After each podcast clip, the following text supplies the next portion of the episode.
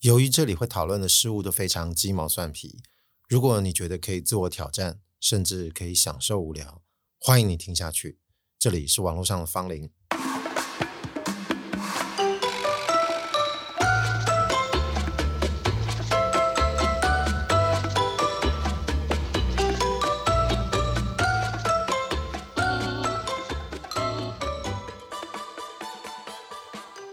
话要先说在前头，就是如果你们还没看过有一出日剧，最近正在播的，叫做《重启人生》。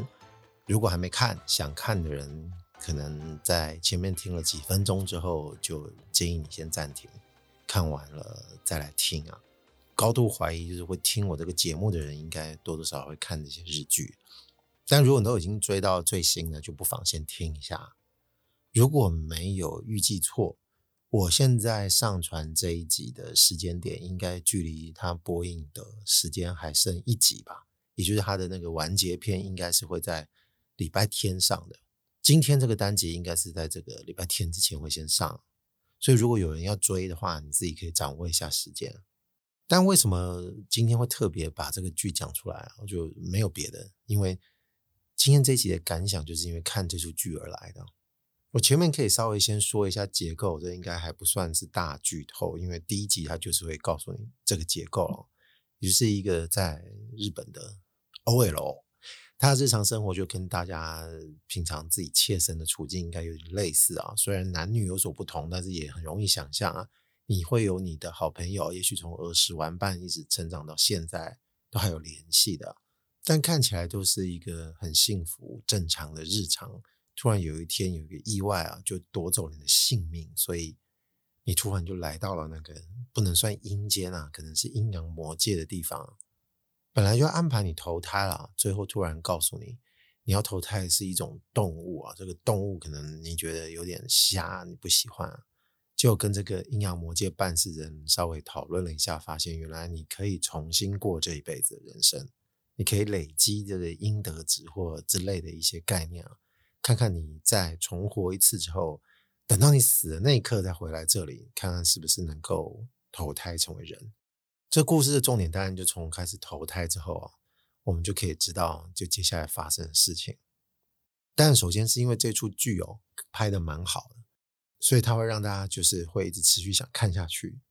我曾经一度觉得说，如果跟别人推荐这出剧，会不会有人觉得它里面呈现的一些日常片段的时候，会觉得有点烦？或者有点琐碎，因为毕竟大部分大家看剧的时候不是很喜欢看日常的东西。但是如果你是愿意听我节目的人，那绝对是没问题的。我的节目这么啰嗦了，那这些日常微不足道的小事呢，肯定你就在这里面反而就会看得特别津津有味啊。当然，也就是因为这些日常，会让你觉得，如果你要再过一次这个人生哦，这些看似微不足道的小事，突然就变得特别重要起来了。所以整个剧跟这个故事就在这些很小的基础上开始展开。你边看呢，就边不由得想起自己，或者是有很多事情的感触，或者是你人生常常有时候会进入一些思想状态，你会去思考我们人存在的意义啊什么的。这个蛮妙的，它没有很严肃，但是你就不由得会去思考这件事情。当然我自己也不例外啊，不由得会想，如果我自己有机会重活一次。在进入这个世界啊，那你已经知道，在你死之前所有的生活历史，你应该要怎么自处？但这个提问其实也并不是很新鲜。就算我们平常是一个不爱看书的人，我们也是会看到很多影视作品。从小看到大，这种重来的故事设定，应该也不可能完全没看过。比方很久以前有一部电影叫《今天暂时停止》。那应该是大家都还蛮喜欢的一部片啊，好像是比尔莫瑞跟那个安迪麦道威尔演的，这真的有点老，九几年的电影吧，就是《土拨鼠节》，这个英文片名是这个名字。他就是讲有一个人啊，他一直重复困在某一天，一开始当然就是不会察觉哦，就说哎，这个怎么好像睡醒的时候听到那个闹钟的广播内容怎么是重复的？后来才发现这是完完整整真的重来的一天。但是那部电影的主轴比较简单啊，它是比较偏向要鼓励人心灵成长的，就是因为男主角本身就是一个几白狼，大家也都不是很喜欢他，他也不喜欢这个世界。但是当后来的日子推进，他发现如果他想要摆脱这个循环，也许有可能他就是要去正向面对这个人生了。那这个戏的呈现当然就出现了很多趣味性啊，就是一再重复选择不一样的做法，会发生不一样的事情。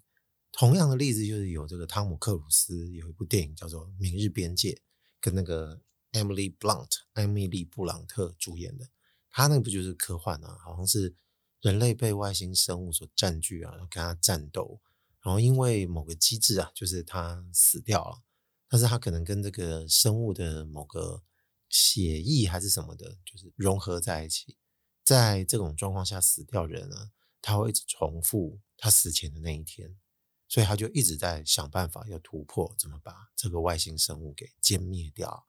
当然，他也试着用很多方式想要去让自己突破某些困境啊，这个是那个是的。那当然，电影到最后一定是演他成功了啊。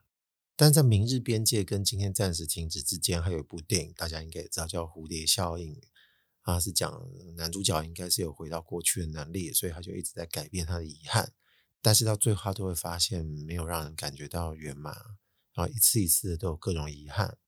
那如果照这样来说，我们是不是以为重启人生这样这个设定，他就应该会玩得很疯很闹？结果没有，就如同前面说，他有很多日常啊，所以他真实的展现了某件事情，就是如果是你跟我，我们都是一般的市井小民，有这个重来的机会，我们会怎么做？可能就不像刚刚看到这些电影那般壮烈啊。就有别于我们以往，就是这些影视作品上比较偏重形式的探讨啊，要不然就是这种花色的婉转啊。花色的意思就是指就呈现的面貌啊，大部分是满足了我们这种旁观者的好奇。但这个重启人生比较点出了这种处境的问题哦，就是把这个日常带入我们能够理解的这个剧情之中哦，我们就容易会有代入感啊，我们就会开启某些思考的层面。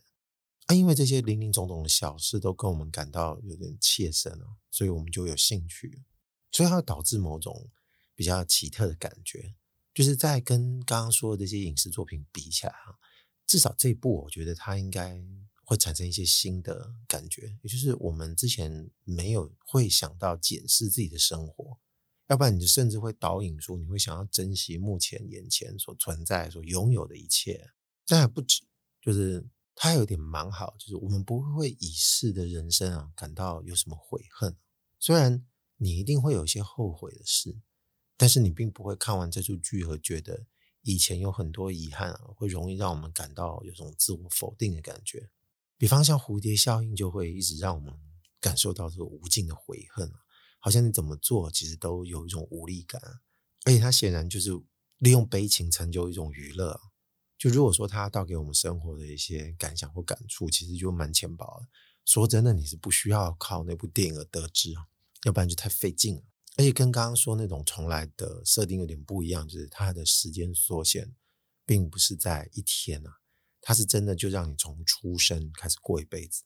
也就是你人生如果进行到这个第二轮，你呱呱落地，眼睛睁开的时候，你就已经有意识了。你带着之前活着的记忆开始进行这一个阶段的人生。我当初在看的时候，一开始就在私自想一些事情，这我觉得应该很多人都会。就是你先不要去管这出剧要带给我们什么，也是你一旦得到了这个设定，你就会想，干我要做哪些事？有些东西是我已知的，有很多事情是我们可以想到的。我们先讲正向啊，比方说，如果我还记得某一期的乐透号码。那我是不是要赶快去买？应该等到我的人生到那一周的时候，我就要变富翁了。或者说我以前很喜欢的某个女生或男生，在人生的某些交叉点呢，就跟他错过了。如果我早就知道他应该会对怎么样的人有兴趣，我希望我自己能够成为某样的人。当然，这个不是要辩论啊，也就是说，所有这种可能性呢，你都会觉得你想要去试，你想要去得到你从来没有得到过的东西。要不然呢，就是偏向负面的弥补，就你可能会有一些遗憾啊，你曾经感到愤怒的事情，或者是你曾经感到后悔，各种不圆满，你都希望能够去修补或化解。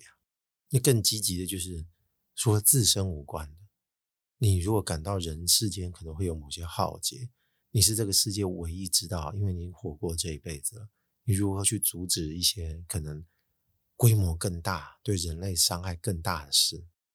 我刚刚讲的这几类哦，就你不能说这部剧完全没有碰触到，它慢慢的让我们去碰触某些事。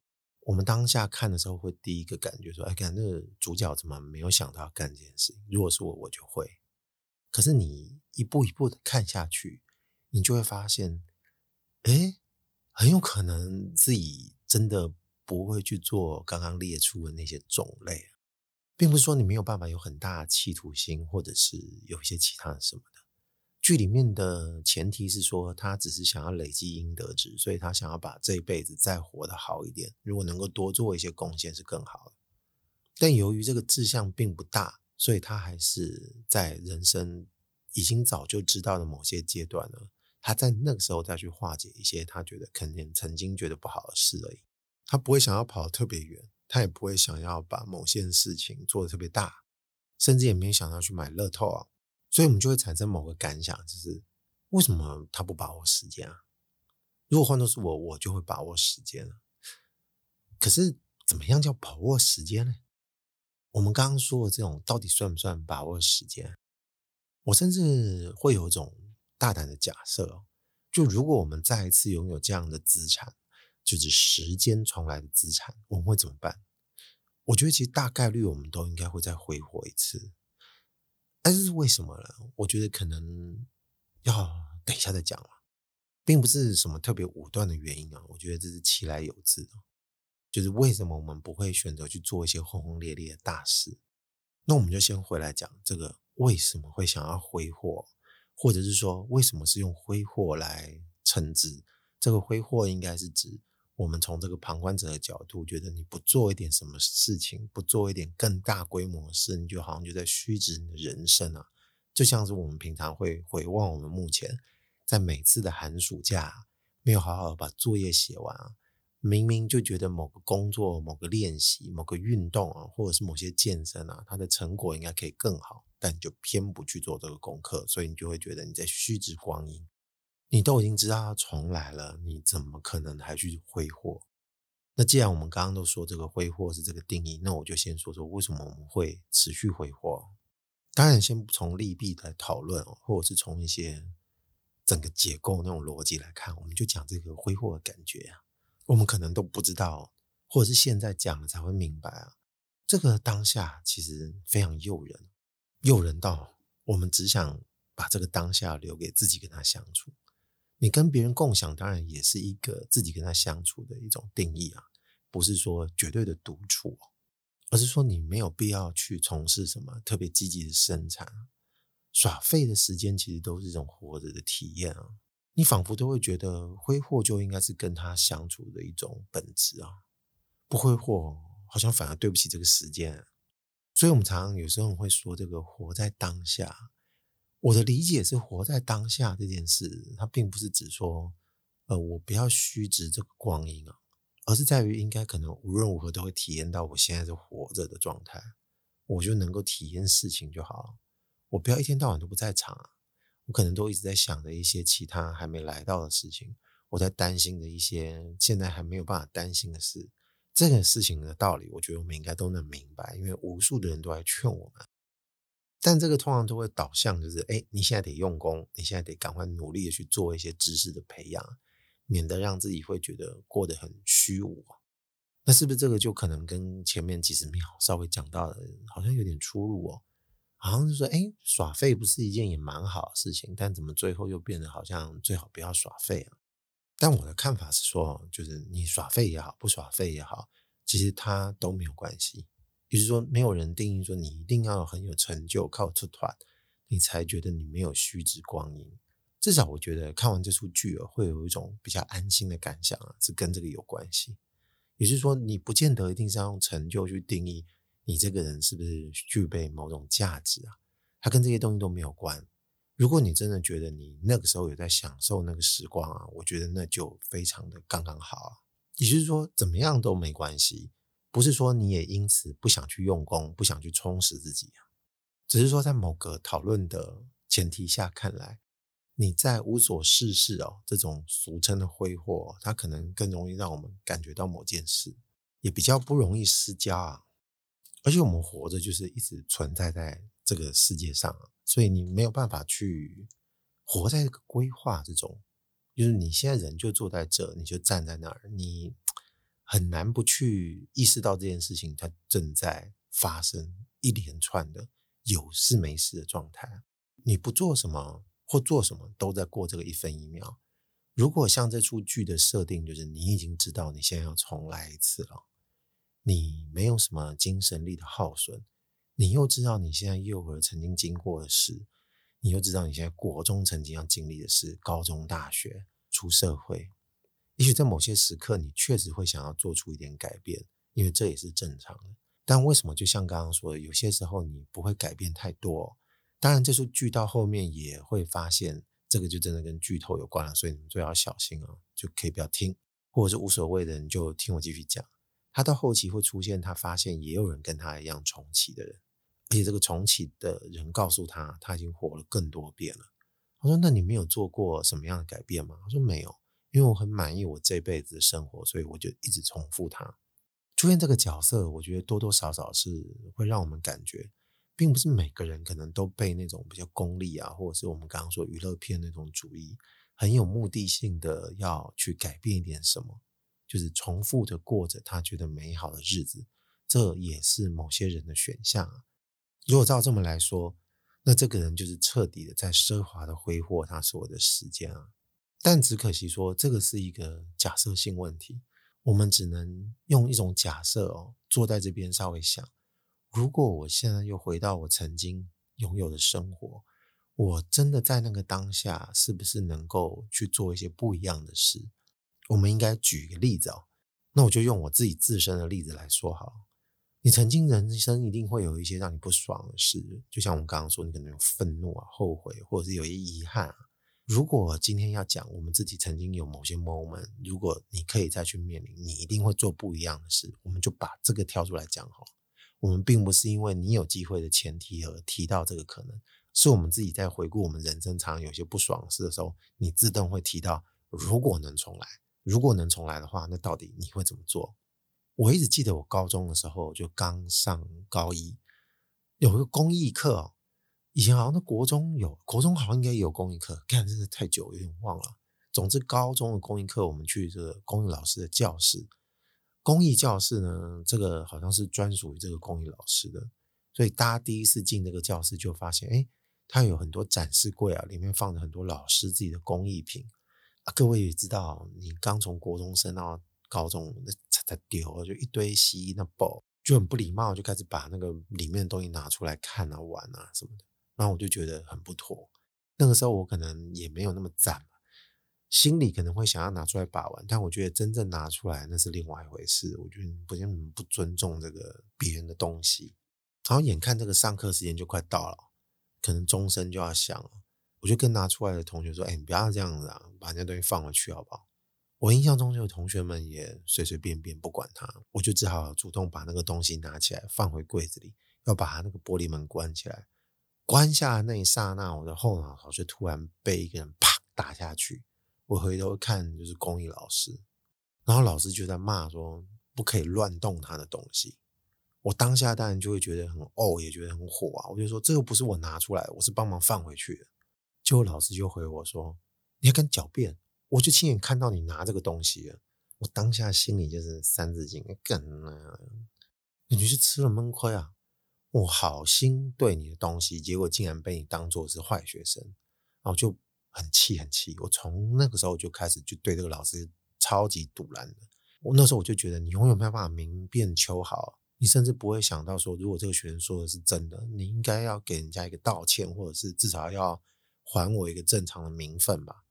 但那个当下我就觉得啊，我没有办法，我就怎么讲都讲不清，因为在那个年代，其实我自己知道，大家都有个默契跟自觉。至少我那个年轻的时候，师长都还是比较具权威性的。他们具有某种权威性，也导致他们其实不会去听别人说什么。这个别人通常指的就是学生，他的同事在说话一定是会听的，但学生他就觉得不值一听。学生说的话都觉得没有必要，他认为的事情才是正确的。大家其实都有这个默契的，所以你知道你跟他辩这东西没有用。哎，在那个时代啊，我们自己都会觉得，如果你再多讲一些，其实有点白目，不是抬举，你就让他这样过了就好了。所以那个时候我自己就觉得说，赌烂归赌烂，就觉得吞了。但这个为什么就会变成是我人生的遗憾啊？你看到今天录节目的时候讲到这个主题，我还会知道把这个东西提出来。在那个时候，我第一个感想就是。妈的！如果以后还能再回到那个时刻，我就站在旁边不管，看他扒别人的后脑勺。然后在这个重启人生里面，其实他有类似出现这种琐碎的小事，也是有国中师长在辱骂学生，然后他呢就决定要不要站出来被辱骂的学生挺身而出。那就是结果发现怎么没有改善啊？但这个没有改善的部分，其实并不是要告诉我们一个结论。像这个蝴蝶效应那种结论，就是你所有的努力都是徒然的，它没有，它只是要让我们展现啊，很多事物都有很多走向多样性。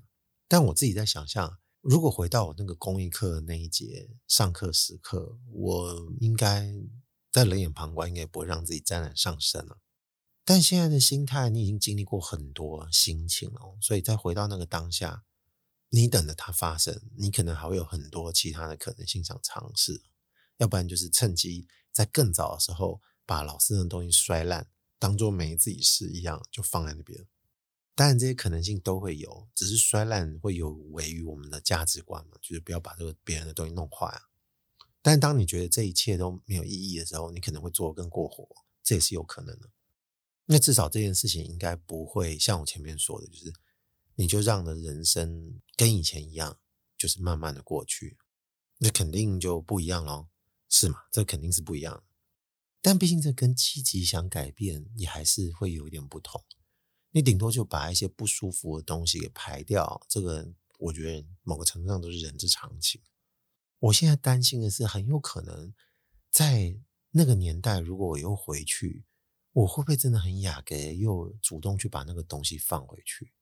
你可能甚至会觉得，我只要把 timing 抓得准，不要被他看到，在那个当下，我知道回头，我还是一样能够帮他把东西放回去，同学不被责备，老师也没发现，这一切会不会有可能会圆满？干，我觉得很有可能最后还是会这样做。可是说不定又太有自信，时间又没拿捏好，就老师还是看到，又开始扒了，妈的嘞！好了，这个稍微讲完了，我觉得暂时也不用先举其他的例子。只不过是它还有一个特性，就是它是一个事件，它并不是我们平常连续的日常啊。就如果有些日常的生活，它并不能称之为事件，这可能是更接近我们本来想要讨论的事。也就是你认为无所事事的日常，你是不是能够拿这个时间来做一点别的事？这更接近我一开始在说，我们可能还是持续的会挥霍它，跟这个大概率有关系。当然，我觉得如果你重活很多次，可能你就会开始做到其他的改变，因为它整个模型变得不一样了。以前你重过第一次的时候呢，你可能会觉得你会想要这样做，到后面你会对于这个日子产生另外一种新的麻痹感。这个麻痹感你必须要重复来了很多次，你才有机会在这个基础上再去重新利用同样的时间去做一点不同的事。也就是说。如果你对于重复的这些感受开始感到没那么新鲜啊，你才有可能会觉得去做一点别的。但是如果你有机会重来前面几次哦，我觉得那个新鲜感其实是存在的。为什么会觉得这个其实是存在的？这就跟为什么这出剧哦，它没有很多大致上的改变有关系。当然，如果真的要剧透，它到后面堆叠的改变幅度会越来越大。所以这个某个程度上就有点符合前面在说这个模式啊。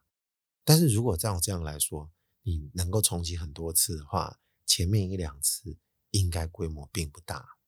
但是你说会不会有人去买乐透？我觉得如果我们把一百个人丢进去做实验，他们都有重启的机会，里面应该还是会有人做。但话说回来，它仍然是事件，也就是说，它可能没有办法改变我们自己本身一些个性。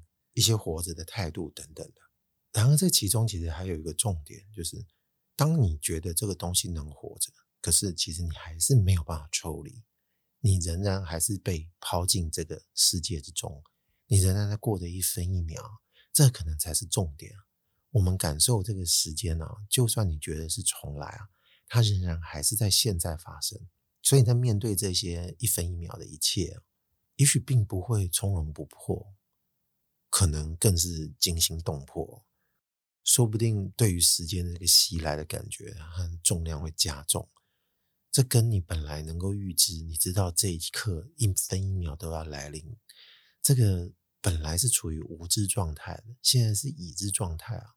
它并不是事件在等着发生，而是在所有的一刻一秒，可能都会让你感到起一种鸡皮疙瘩的感觉。你说到这里哦，你很难不提到一些哲学性的东西，但是说到这个呢，好像它又有点不大适合在用听的情况在讲，只是你可能要。B B 啊，稍微讲一下，稍微提一下某些人，那你一定会提到某些比较哲学大家，比方说有一个德国的哲学家叫海德格。说真的，海德格的东西其实非常晦涩难懂，但是他还是碰触到了某些东西。当我们在阅读他的时候，他还是会提到一些东西，至少我们看人有时候会闪过一些灵光啊。他还有一个很有名的著作，就是《存在与时间》。那你说这个是不是在开始讲时间跟存在啊？是不是跟那个有点关系啊？或者是我们不要这么有期待啊？为什么会跟这个时间有关啊？他当然是先讨论了存在，因为在他之前有这么多哲学家，从以前我们最知名的什么笛卡尔在讲什么我思故我在啊，他在讨论存在这件事情的时候，都是一种我们觉得他本来就是理所当然的存在。那他的想法是说。那你有想过，为什么我们会理所当然觉得这个存在就是一个没有办法再被去探究，或者说，之所以为什么会存在，这个存在到底是不是太抽离了？就像我们刚刚在说，我们用旁观者的角度在看待这个重来的人生啊。但你在当下过每分每秒的时候，到底那个又是怎样的一个存在？你是没有办法用抽离的角度去看的，因为我们现在正活着嘛，我的肉体正在心跳跳动啊。我可能正在放屁啊，我可能正在干嘛？那这个东西叫什么？啊，他在里面发明了一个词，如果我没记错，这个应该是他发明的，就是“此在”。我说在这里的那个“此”啊，在此“此”，此在。我说这是“此在”跟存在那什么不一样呢？这个就是跟时间概念有关了，就是你就是现在在这里，但是英文它好像有人讲做 “being there”，就是说在那里。但其实，在这在那这个词在啊，我觉得其实都没有关系。它意思是就是指你现在在某处，你必须意识到现在正在存在这件事情，你才能再去谈这个存在。因为你现在正在存在这件事情是跟这个世界有关系的。你如果说存在，你有可能你会脑海中浮现出一些你不知道在哪里这个存在，也就是很容易流于一种很奇妙的纸上谈兵。这就是为什么我说，有时候你去理解他们讲这个哲学，尤其是海德格的，你会觉得很难懂。但也许有可能看完这出剧，你会突然对这个词在啊，会有一种自己的感觉。至少以前啊无感，现在有感。我觉得如果误解，我觉得没关系，干他至少有感啊。然后他这一本《存在与虚无》里面还提到某件事情，就是除了我们刚刚是在讲说，因为时间这件事情让我们体会到这个词在啊，还有一件事情是。他提到了烦，他里面好像是在什么第一篇吧，在第一篇里面有提到这个烦的事情。啊，烦这个词应该大家就很明白了。烦呢，林小培以前唱那个烦，不就知道那个烦吗？他其实在认为说这个繁忙啊，或者是这个烦是我们人生的一个常态啊。他认为我们人在这个之中啊，在什么什么之中，它的基本结构一定就会是觉得烦。但这个烦多多少少就跟我们觉得我们日常无意识的生活，你有时候会觉得有点突兀，有点关系，并不单纯只不过是因为我们觉得事不尽人意啊，而是无论如何我们都会感到烦啊。也就是我们只要存在世上，就会觉得烦。你总觉得你不知道在跟什么东西对抗啊？啊，为什么会突然稍微讲到他有里面提到这个烦？啊？因为他其实有一篇章节当中在讲烦，那我也不可能讲太多。越讲，我觉得大家都越听不懂。我们就很浅的觉得说，哎，你觉得就还呢，这个烦啊。所以，如果我们再被抛回第二次的人生，你会不会不感到烦啊？我觉得很有趣，就是你一定还会再烦一次，你就没办法不烦啊。所以为什么我会觉得我们没办法从容不迫，就一定是惊心动魄？看，说到这个人生发生的事情，其实我觉得除了被公益老师敲这个后脑勺之外，其实还有一件事情，我觉得也应该要避免的。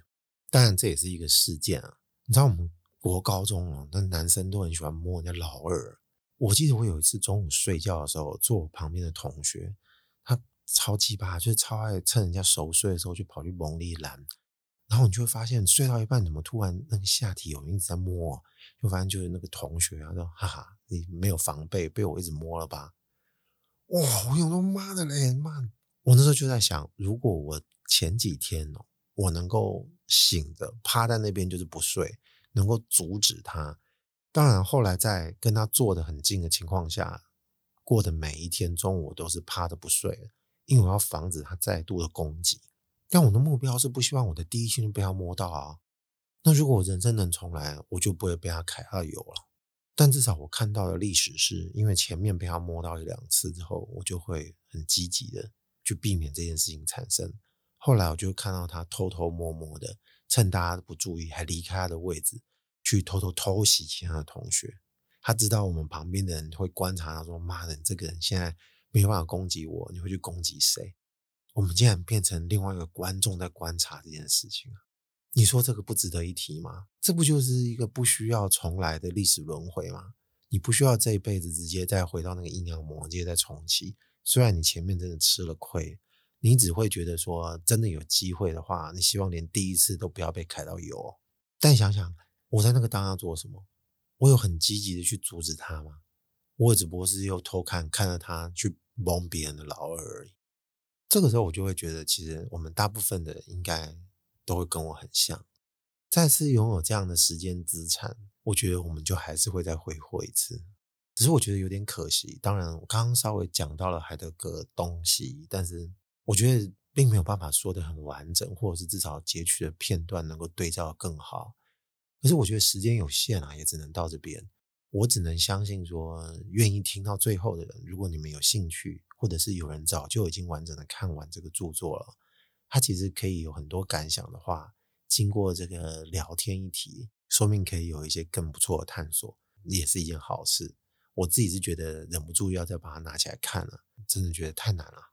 不知道各位有没有觉得自己曾经有过某些想改变的事？就如果在那个当下重复在发生的时候，你会做选择吗？好吧，时间差不多了。网络上芳龄，我是阿贵，拜拜。